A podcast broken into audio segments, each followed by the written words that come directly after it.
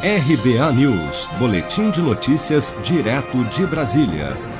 O líder do governo na Câmara, deputado Ricardo Barros, do Progressistas do Paraná, disse após se reunir com o presidente Bolsonaro na tarde desta quarta-feira que projetos prioritários do governo poderão ser votados após o segundo turno das eleições municipais. Segundo Barros, o líder do Centrão e forte candidato à sucessão de Rodrigo Maia na presidência da Casa deputado Arthur Lira, do Progressistas de Alagoas, concordou com a votação de uma lista de proposições. Nós temos é, como pauta a cabotagem, que está trancando a pauta BR do Mar.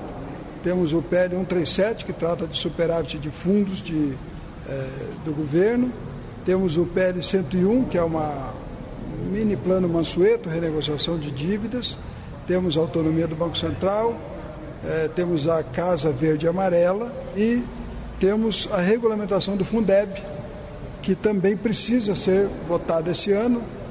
A Câmara não vota projetos importantes há mais de um mês porque vive um impasse. O presidente da Casa, deputado Rodrigo Maia, quer que Omar Nascimento, do Democratas da Bahia, presida a comissão mista de orçamento, mas Arthur Lira não abre mão do nome de Flávia Arruda, do PL do Distrito Federal, mobilizando nas últimas semanas a obstrução da pauta para pressionar pela sua escolha para o comando da comissão. O pano de fundo é a sucessão de Maia na presidência da Casa. Aquele que vencer a disputa na comissão mista de orçamento sai mais forte Lira quer ser presidente da Câmara e Maia, por sua vez, quer fazer um sucessor. Fala-se agora, dada a urgência do tema, em discutir a lei de diretrizes orçamentárias diretamente no plenário, o que adiaria a decisão sobre a presidência da Comissão de Orçamento.